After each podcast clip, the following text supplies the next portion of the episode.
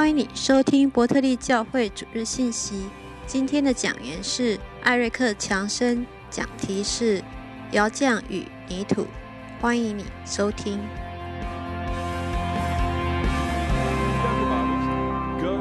请把圣经打开到哥林多后书第五章。哥林多前书第五章。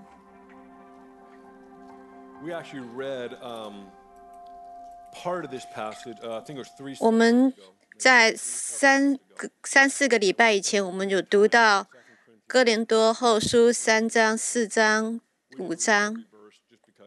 我们没有读每个经文。我们读了一些经文，我们也花了一些时间来解释。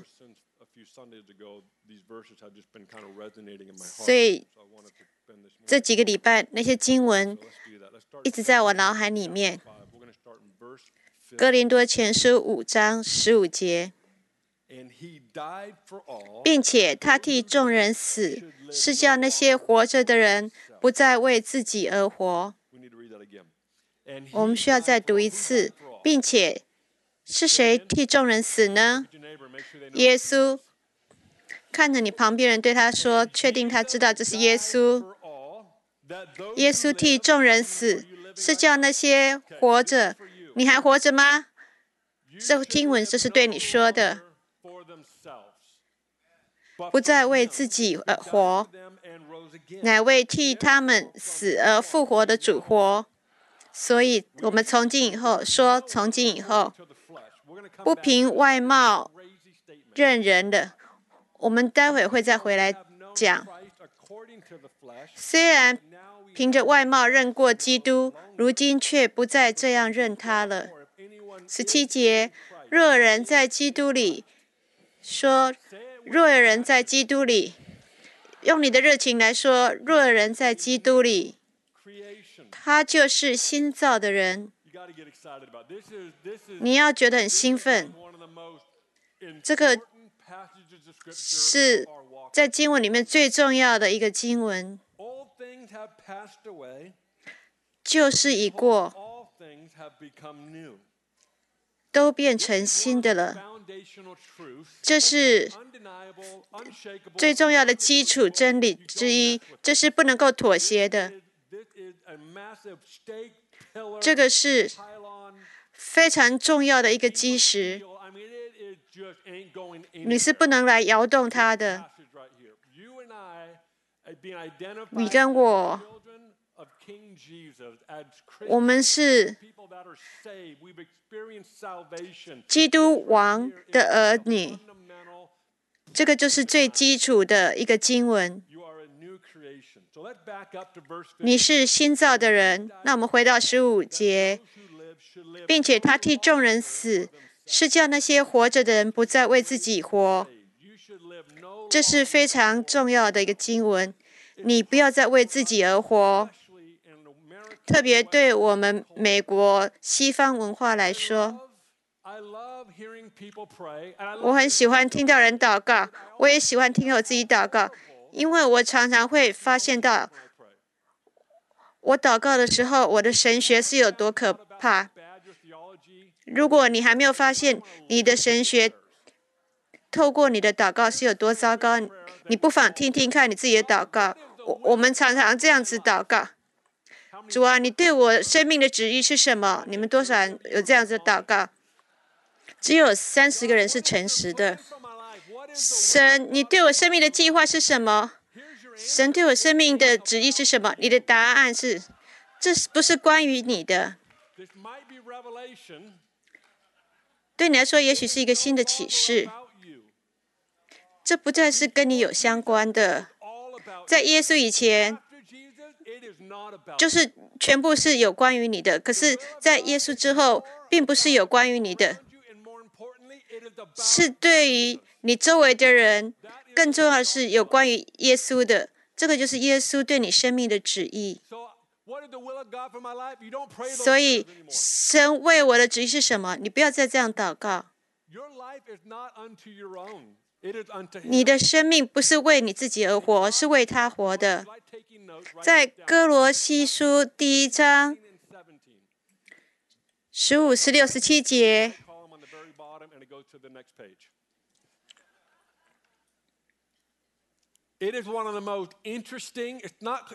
这是非常有趣的一个经文。这三个经文，他是说。每一件事情所存在的，都是耶稣所创造的，都是为他而创造的，都是经由他所创造的。每全世界所有存在的，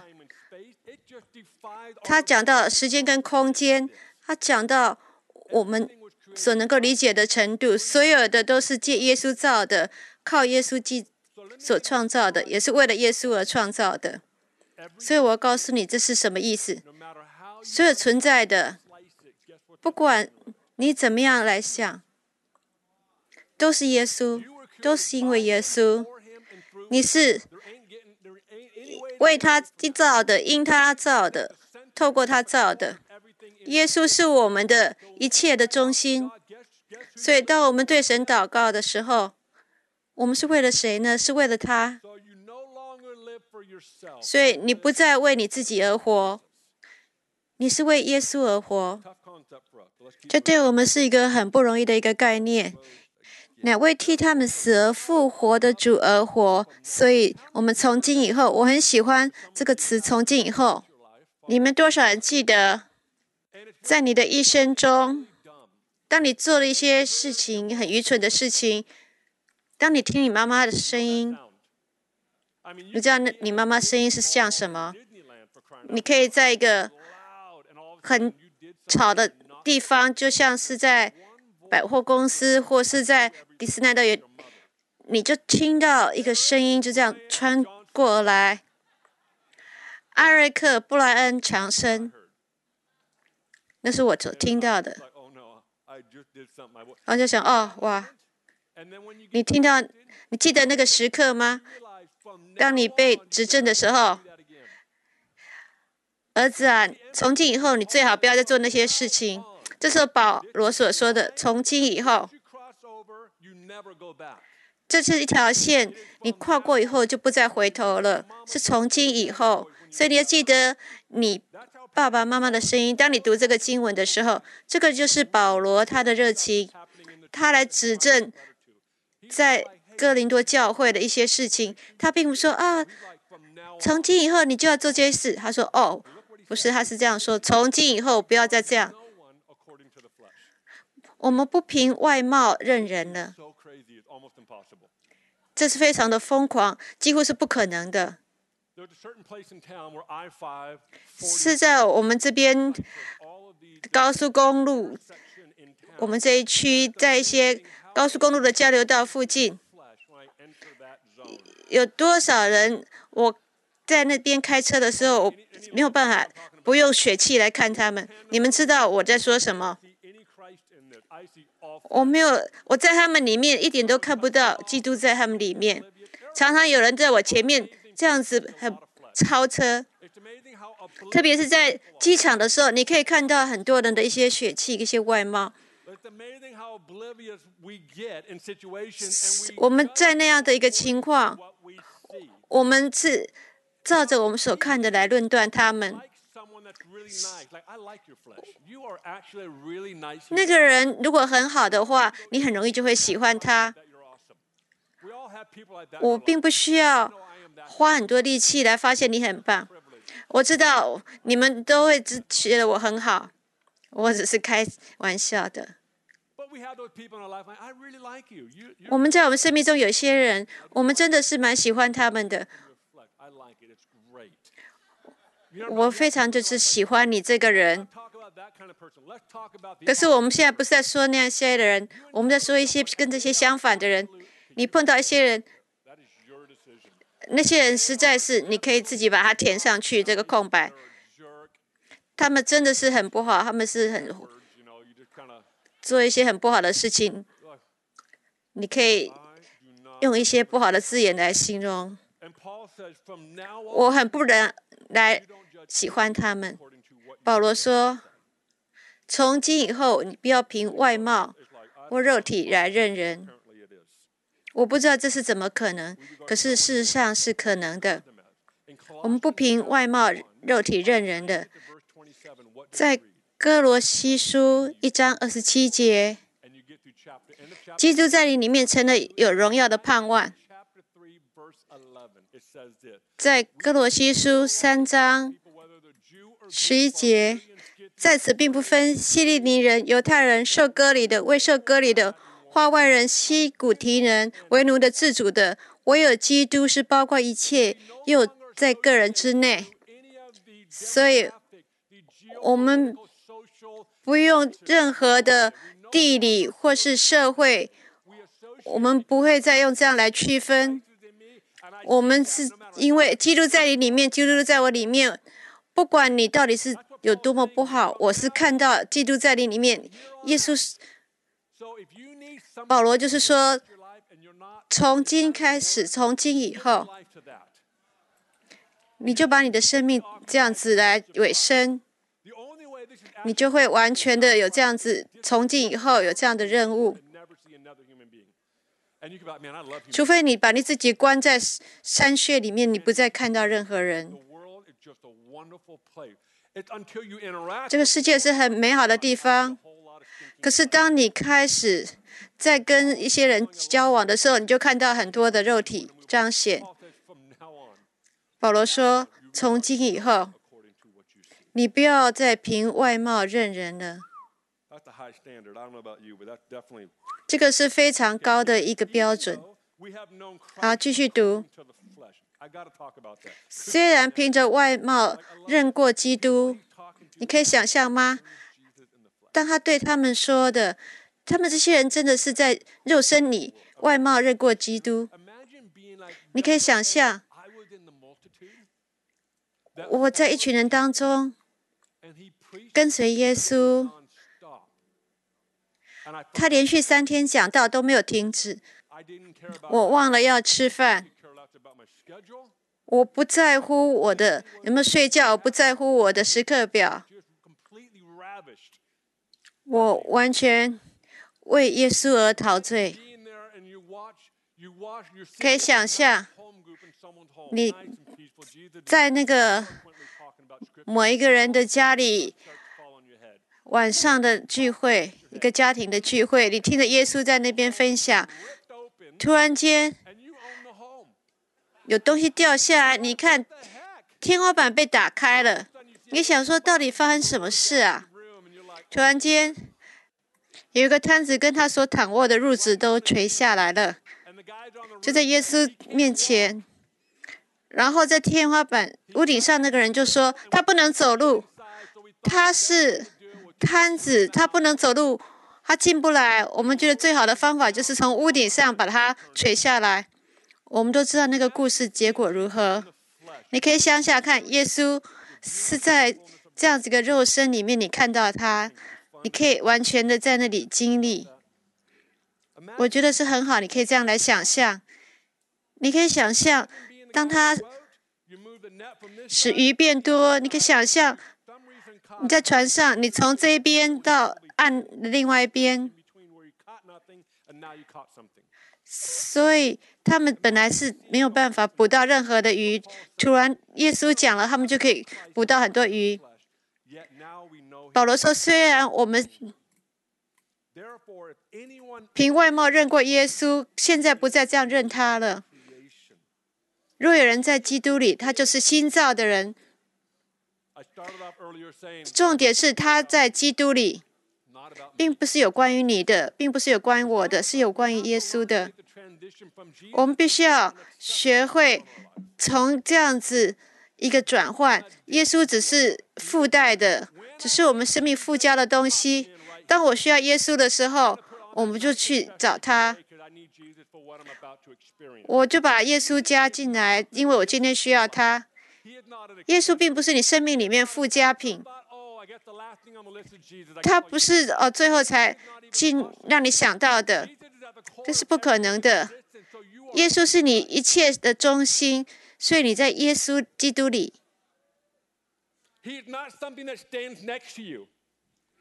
他并不是站在你旁边而已，或是在那边抱你而已。你是在他里面。我们的挑战是，我们常常就是把一切都是以自我为中心。这是很违反我们的文化。如果我们不以自我为中心的话，因为这世界都在告诉你，这是都是应该为你自己的。耶稣说，这不是全部为了你，是为了我的，是为了耶稣的。这是在我们文化里面一个挣扎。为什么对我们来说是个挑战？我们并不只是跟我们自己抵挡，我们也在抵挡这个文化，以自我中心的文化。我们必须要把耶稣放在我们思想还有我们行动的中心，并不是只有我们需要的时候才去找耶稣，而是我们不能，我们活着不能没有耶稣。是在这样的一个基础下，我们是与他相属的，就是我们是在基督里。跟我一起说，在基督里，你就是新造的人。新造的人是非常棒的。因为对我们来说，新的有时候常常就会变旧了。你有没有买过一双新的鞋子？你不想穿，为什么呢？因为非常的完美，这个新的鞋子味道闻起来很棒。或是你买一辆新的车，你们谁喜欢那个新车的味道呢？可不可以有人就创造一种味道，就是专门是新车的味道？有时候我拿着我的车去。洗车，他们想要就是放一个香水在那边。我说我不要那个香水那个味道。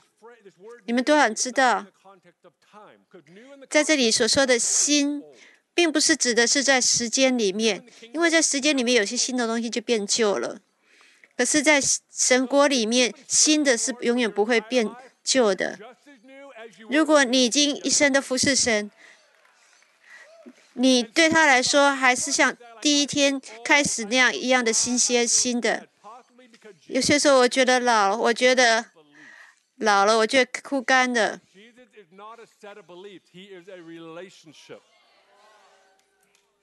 耶稣他并不是只是一个信仰，而是他是跟我们是有关系的。我今天还不能再讲，我们先不讲这个主题。你是新造的人。因为你今天是新的，你第一天信主也是新的，你信主了四十年，你还是新的。如果你上礼拜新的，你也是新的，每一个人都是新的，因为在神国里面，新的就不会变成旧的。保罗他后来说，外体虽然毁坏，内心却一天新似一天。我们一天一天都被更新。有些时候，我们会新造人，我们会觉得很挫折。主，你是我们的主，我们会觉得新造就是要完全的完美，不会再有任何的出错。你知道吗？这是不对的。为什么？怎么会行不通呢？当我对神说是的，我是不是没有祷告对的呢？我们。在想说，我们需要怎么样做才能够成为新造的人呢？不需要。你、你我没有办法做任何事情来让我们成为新造的人。我们所做的都是有关于他的。有时候我们非常感觉到很挫折，好像觉得我们错过了。我好像应该在做点什么。我会在跳着说，保罗他说到很多的律法跟恩典，其实并不是律法或是恩典，而是恩典跟死。如果你不能跟耶稣有关系，至少你要遵循律法。如果你最基本的你可以做就是遵循律法。律法其实是好的，它一开始是非常简单的，简单的，就是不要谋杀，你不要奸淫，不要贪恋，这是很简单的。这些律法并不是不好的，其实我蛮喜欢的。不要谋杀是很好的一个律法。所以保罗他说，很多有关律法的事情，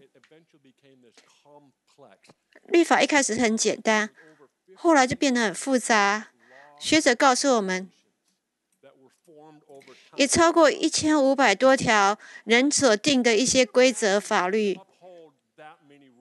你可以想象，试着想要遵守那么多的规则。那真的是噩梦一场。好，我们来看《加拉太书》第四章，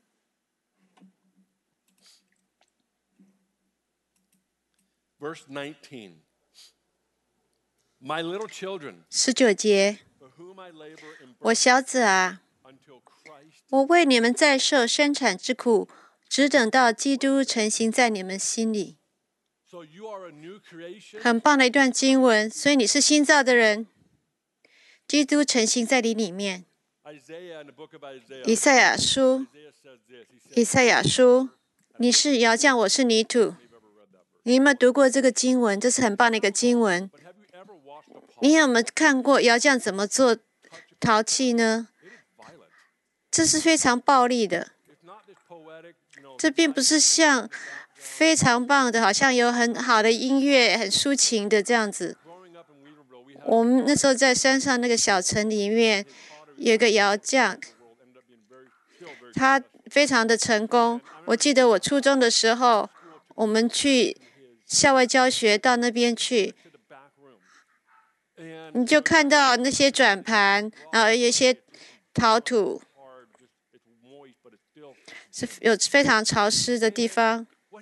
然后他就把那个陶土就这样甩在那个转盘上，你有没有觉得你好像被甩下去呢？你说主啊，我很喜欢你，似的。突然间你就被甩到转盘上，然后下一次就是开始就开始非常快速的转动，你没有办法想到到底是哪一边，你好像天旋地转一样，转得非常快。你就是这样被设计的，你就是泥土它就是陶匠，你最好是不要再抱怨了。神要在神在魔术你，在魔术你成为他所想、他所梦想的，在你还没成为陶土以前，他就已经先想好要怎么样来魔术你。如果你被丢在转盘上，是一个很好的一个记号。你就好好的稳住吧，事情会越来赚越多越快。然后他又把水淋在你身上，然后非常的黏。如果他觉得不够好的话，他就拿起来再丢一次。你如果没有看过窑匠怎么做陶器的话，你可以到 YouTube 上面去看。我们喜欢看别人被魔术，你想说他真的是需要这样子啊？主啊，再把他们甩一次吧，好好魔术他们。可是当我们是泥土的时候，哦，我们真的是不想要，我们就说魔鬼啊，你要停止。我们都是这样子。我告诉你，神在你里面魔术，因为你是新造的人，因为你永远都是新的，他正在你身上做工。当你觉得已经很好了，你已经被做的非常的美丽的，你知道在下一步是什么？就是火窑。这是最困难的一个阶段，在你还没有被丢到火窑里面去，他先在里面漆上漆，你看不出来到底是什么东西，就是一个液体，然后把你放在火里面。为什么要把你放在火里面呢？因为他要看你是不是还能维持这些形状呢？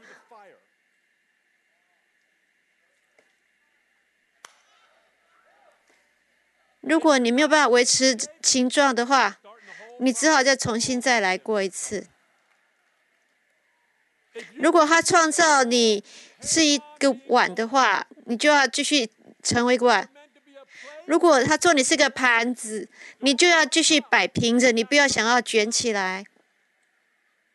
如果你能够通过火窑的话，如果你能通过那样的一个季节的试验，你出来的时候就会很棒，你要看出来就会很漂亮，非常的完美，你就可以进入你的命定，你就知道你活的目的是什么。可是你不知道这些，一直等到你进入火窑的时候。我很喜欢这样的一个事实，他是窑匠，我是泥土，我可不可以不要经过这个过程，不要经过火烧呢？这是不行的，这是不是行不通的？因为你是新造的人，这不是有关于你的，是有关于耶稣的。他在你身上做工，让他成型在你里面，让他就在你身上做吧，让他把你丢在转盘上。当你在转的时候，让他在你身上做工。如果你觉得你似乎你在生命中每一个层面没有办法突破，那可能是你没有经过火窑的试验。我是是要来激励鼓励你，你是新造的人，你是从头到尾都是新的，可是你要通过火窑的试验。我。最近今天听到一个好朋友一个很棒的见证，他好像是经过了地狱一样。他上礼拜有一个很大的突破，他已经为了这个等待了多年，终于有门为他敞开。他通过了火窑的试验。有些人，你们现在正在火窑里面，我很不喜欢，没有人喜欢在火窑里面。没有人喜欢，可是不要放弃，因为你是新造的人，因为他让他成型在你里面，他要你就像他一样，这是非常奇妙的。这个真的是能让我们更了解耶稣的教导，让你的要让你的光发光。就让人没有办法分清是你还是耶稣，因为你跟耶稣合为一，没有他，离了他你就不能做什么；你有他，你就凡事都能。不要放弃，你不要来抱怨。定睛在奖赏上，看那些可能的。你进去的时候是碗，出来就是碗；你进去的时候是盘子，出来就是盘子。你会出来从火窑出来，会比你之前更好。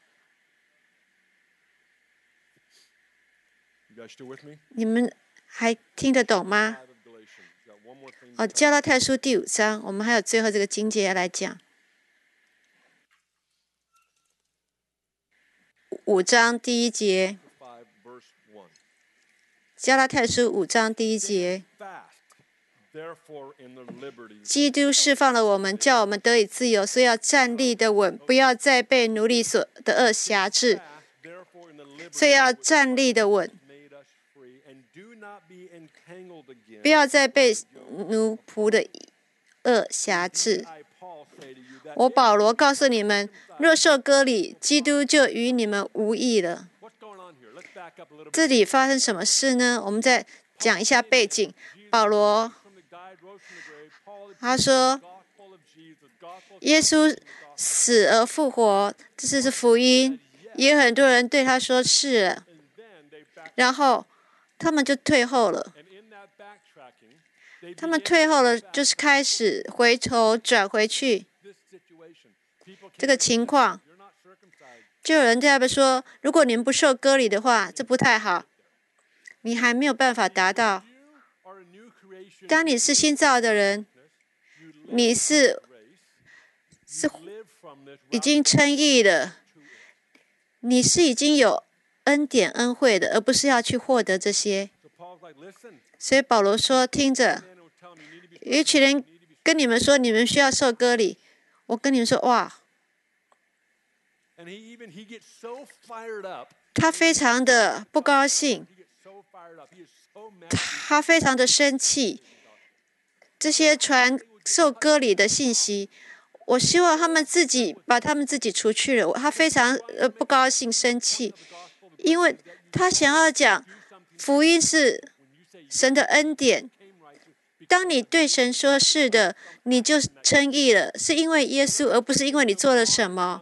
所以我把你放，我们把这个放在我们现在的状况。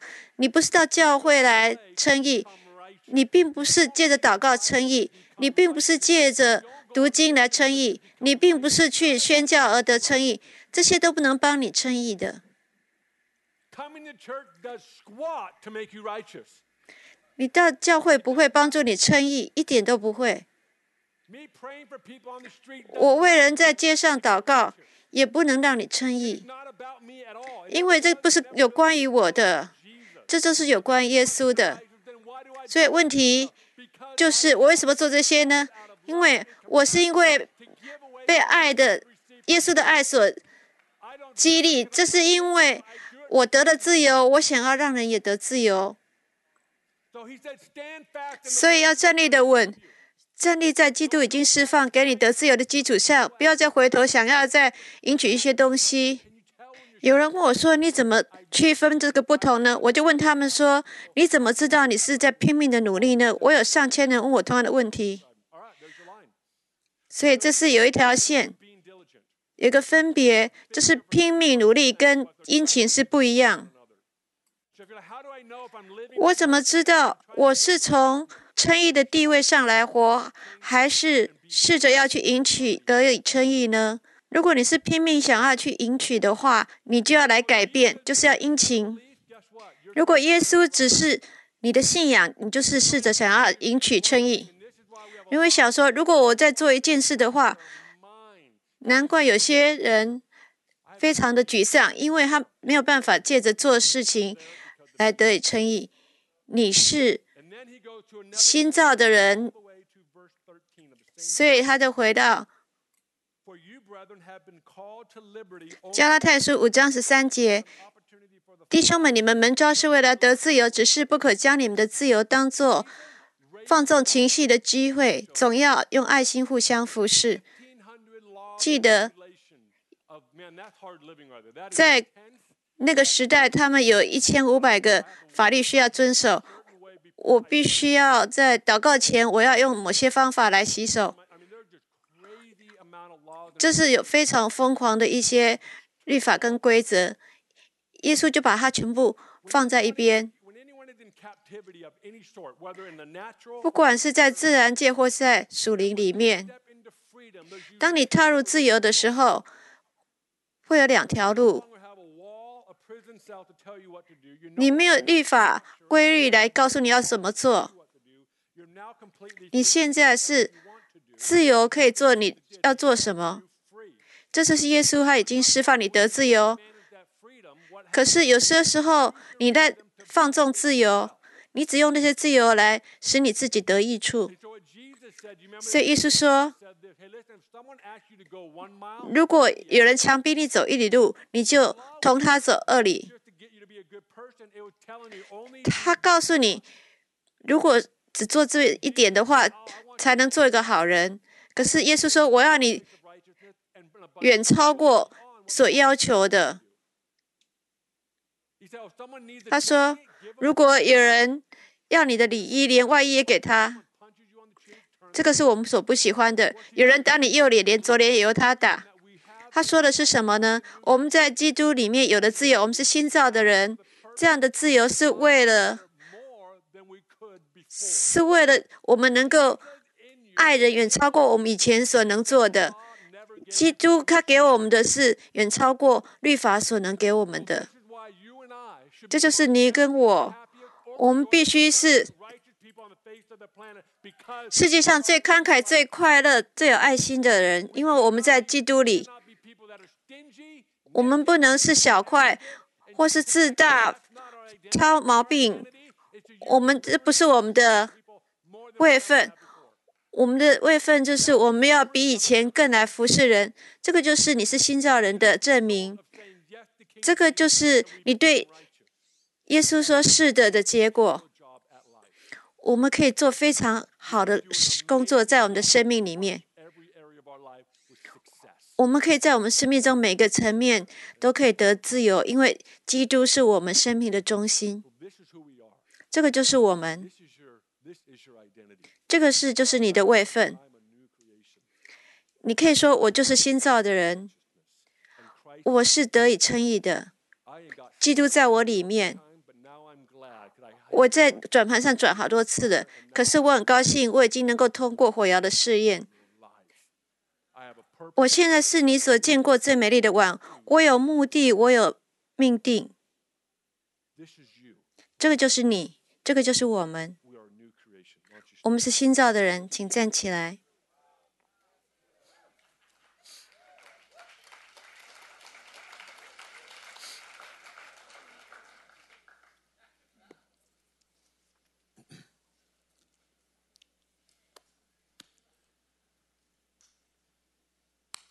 Jesus help us. 耶稣帮助我们。We know that you're the 我们知道你是窑匠.我们是泥土。And we didn't realize that it was you slamming us onto the 我们原来不知道是你把我们丢在转盘上.我们也不知道那个火窑是你的主意。可是从今天开始从现在开始我们会持续的活着，因为你的缘故，我们是新造的人，不是因为我们自己能够做什么，因为你是我们生命的中心。我们和你站在一起，因为我们对你说是的，因为耶稣已经把我们造成新造的人。eyes closed, if the clay 啊，请你们现在把眼睛闭起来。有一些人，你们现在在这里，你们听到我说很有热情的谈到耶稣，你听到我们讲到有关于新造人这样子一个概念，我觉得有两个不同团体的人，有个团体你们是从来没有对耶稣说是的，你来这边是有个目的的，你在怀疑耶稣到底是怎么回事。可是当我在说新造的人时候，在你心里面有一些事情发生，是你从来没有感觉过的，那个是圣灵在对你说话，那是神自己在对你说，有关于耶稣，他就是真理、生命、道路。你试过很多事情了，也许这是你最后的选项。如果你希望对耶稣说，是让他成为你生命中的主，成为新造的人，我希望你可以把手举起来。我们想给你这个机会，把你的手高高的举起来。我看到。一些人举手，还有在这边。我看到后面有三个人举手，我想要请你做很勇敢的事，想请你到我前面的右边站在这里。我有一些团队会跟你一起祷告。所以如果你要到前面来的话，这里有两位，后面还有一位。请你到我前面，站在我右边。请到前面来，我有团队。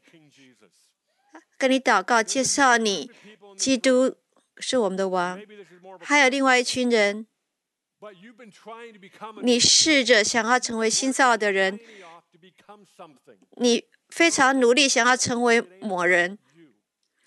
没没有办法因为这不是有关于你的。你今天你了解到我一直在拼命努力我一直想试着成为一个新造的人。今天你听到我说很热情的说基督是我们成为新造人的原因。如果你是这样子的你想要回转能够殷勤的活着称义的生活，欢迎你到前面来为你祷告。从现在开始，我要活着不一样，我要从已经称义的地位来活，而不是要去寻求可以得以称义。所以祷告，我们每个为这个举手的，或是一些应该举手而没有举手的人，还有为我们每一个人，我们每个人会进入一个更大的一个实际。是我们脑没有办法了解，心里也没有办法知道的。可是我们知道这是真理。从现在开始我们不再以外貌或肉体来认人或认自己。我们现在是新造的人了所以打开他们的眼，打开他们的耳朵，好好的来搅乱他们一番。阿门。